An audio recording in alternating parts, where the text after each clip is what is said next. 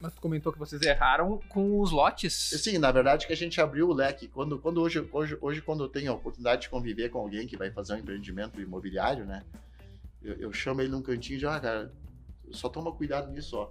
É, libera 10, vai fazer edificação de casas. Faz Escalona, 10, depois né? vai Faz fazer 10. escalonado. Escalonado. Legal. Então nós, nós abrimos, veja bem. Mas o erro é fazer, é fazer todas? É... Sim, na verdade você tem que setorizar, porque senão você vai. Isso ainda acontece muito em Tramandaí. Então, em Canela não, porque nós temos uma restrição construtiva a nível de andares. Então nós, nós na verdade, o município presta um favor para o empreendedor. E, e o empreendedor protesta, evidentemente, que, que ele quer tirar o custo do terreno fazendo mais metros quadrados possíveis. Uhum. Ele quer, ele quer estourar o Mas é índice. pra ganhar, né, 10 E- vezes ao invés de É, 4. o empreendedor quer estourar o índice porque ele, ele- quanto mais barato for a participação do terreno no final da construção, mais ele ganha. Mas é, E litoral terreno a gente sabe que aqui pesa muito nessa Mas aqui participação, é né? demais, é demais, é demais. E, e- mas no litoral acontece o seguinte, que eu tenho um colega lá, um amigo pessoal, que tem vindo conversar muito comigo, uma pela jovialidade dele, e outra porque nós fomos colegas de atividade lá há muito tempo atrás, e hoje ele, hoje ele é incorporador. Eu diria que ele é o maior incorporador é, do litoral hoje, e não só maior pelo volume de obras, mas pela saúde financeira. Entende? É, pela, pela condição. Ele, eles fazem prédios de 22 andares. E daí eu vejo a angústia dele quando ele vem falar comigo aqui. Que na hora que você aprova 22 andares, e vamos dizer que seja 6 unidades por andar, você tem um belo problema, né? É Vender tudo isso. Né? Não, e se você vendeu no 13 terceiro, é obrigado, você sabe que até o 12 segundo, até o 13 terceiro Tem que subir. tem que subir. Não, e eles sobem tudo. Eles são, eles são suicidas. Eles são, eh, eles são loucos. Né? E isso. Mas onde é que tá o problema ali? É não vender. É, não, não é, é exatamente. Na hora que você não tem, porque.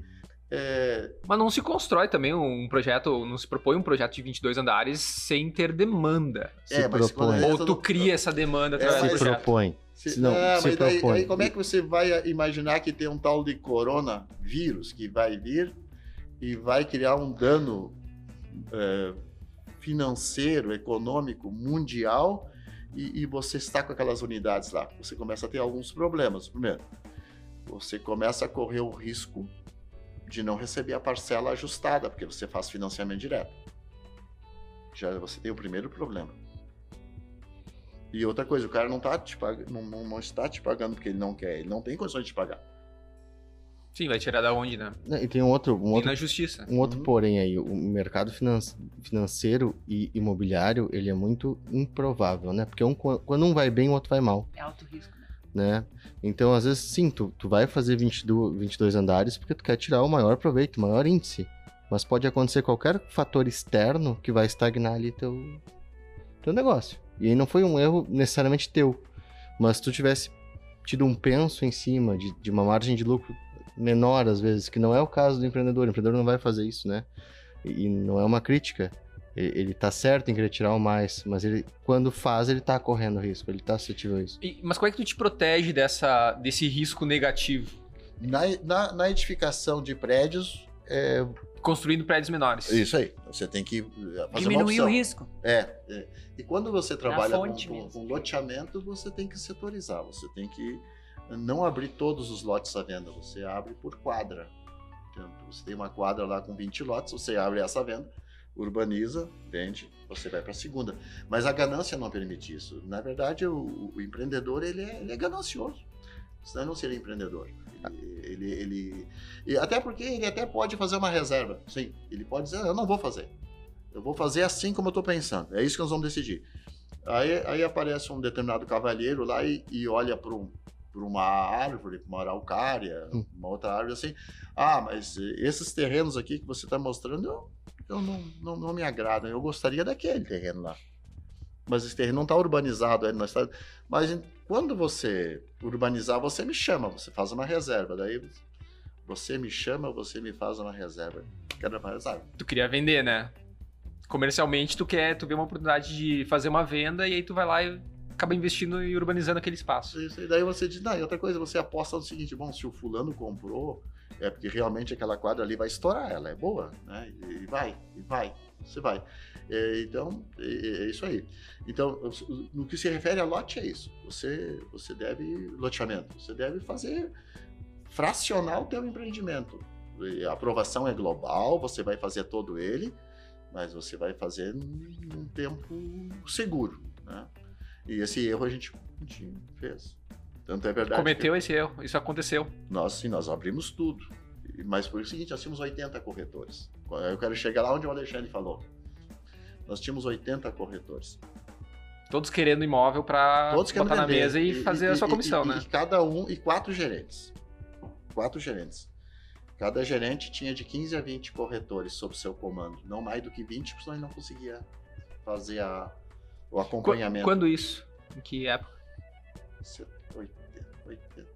Tu nas... A Ana Paula nasceu, eu estava em Porto Alegre. 80. É, eu, eu, eu tava construindo a casa de Tramandaí. 87, 88. É. E daí que aconteceu o seguinte. 10 anos antes do teleférico, então. É. Sim, daí depois é. é aí é, é um pouco mais 15 15 anos antes. 15. É. Aí eu. A gente tinha 80 corretores. E. E é, é complicado isso aí. É, hoje, hoje você pode ver. Não tem mais empresa de venda que tenha um grupo tão grande de, de corretores, entende? É, eles optaram por terceirizar a venda. Né? É, contratam boas empresas de venda, porque hoje nós temos. Canela tem uma riqueza é, de atividade imobiliária, não é só riqueza quantitativa, nós temos uma riqueza qualitativa. Nós temos belos profissionais à frente de imobiliárias hoje. Isso foi, foi acontecendo ao longo dos anos. E isso aconteceu justamente com a chegada desses condomínios.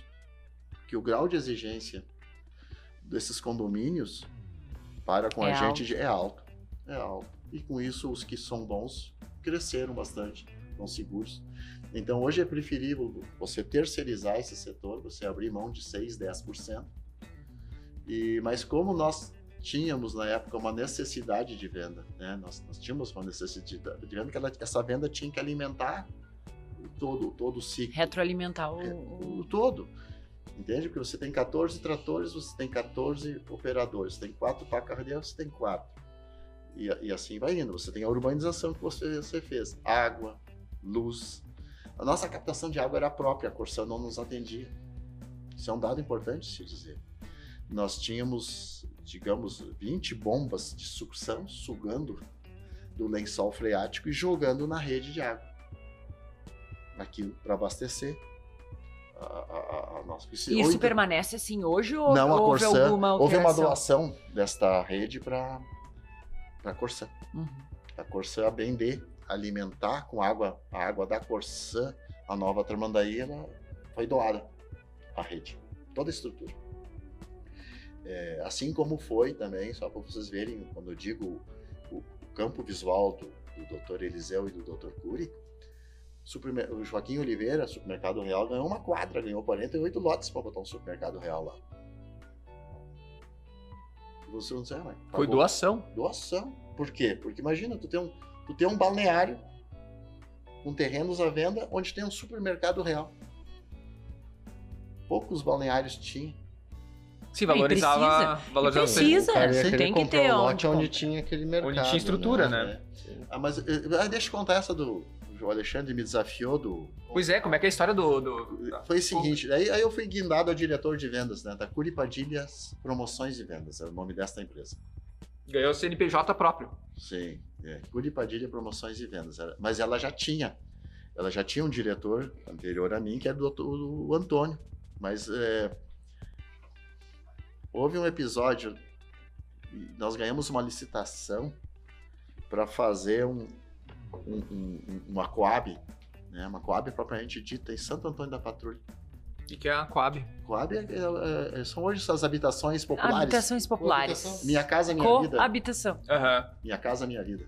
Né? Que se É, fala. é, Muito só mudou de nome, é, basicamente. É, não, era Coab, é, é, habitação. E, e, e houve, houve um erro estratégico lá, não nosso, no, o orçamentista, o, engenheiro contratado da época da Curi Padilha, ao orçar o, o empreendimento, ele não observou devidamente a altimetria. E quando. é Por essa razão, provavelmente, que a gente ganhou a licitação com tanta folga, né? Uhum. E quando foi fazer a execução da obra, o- a obra custaria bem mais caro. E para a gente, digamos, não sair desta obra com prejuízo, eh, se optou em fazer com que o, o- Estamos falando de um prejuízo de quanto? Eu não posso te dizer isso hoje, porque eu não, eu, eu não Outra atuava moeda, nessa né? área. E era outra moeda. Aham, não né? tinha essa informação. É, Essa eu não tinha, essa não era de meu conhecimento, né? Eu- eu- eu- na época eu estava operando em São Antônio da Patrulha. Mas devia ser um baque grande, né? É, não, era, era, era de assustar. Aham, era de assustar. E daí eu tive- só teve uma saída. Pegar o Antônio, que- é meu sócio hoje ainda, meu compadre, ele e levá-lo para. Ele era, ele, ele- ele era nascido em Santo Antônio, é nascido em Santo Antônio, mas ele trabalhava em Porto Alegre morando em Tramandaí. E, e, e daí ele, a opção foi fazer com que ele fizesse a gestão da obra. Né?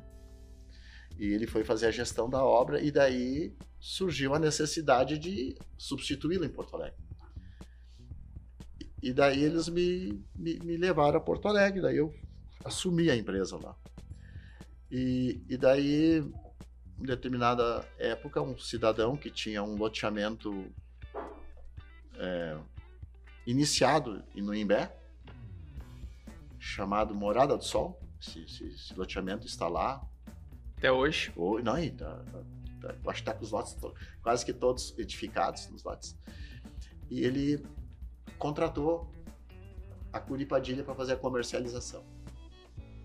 E eu, na época, eu era o diretor de vendas. Aí digo, como é que vamos fazer esse lançamento? Vamos fazer o seguinte.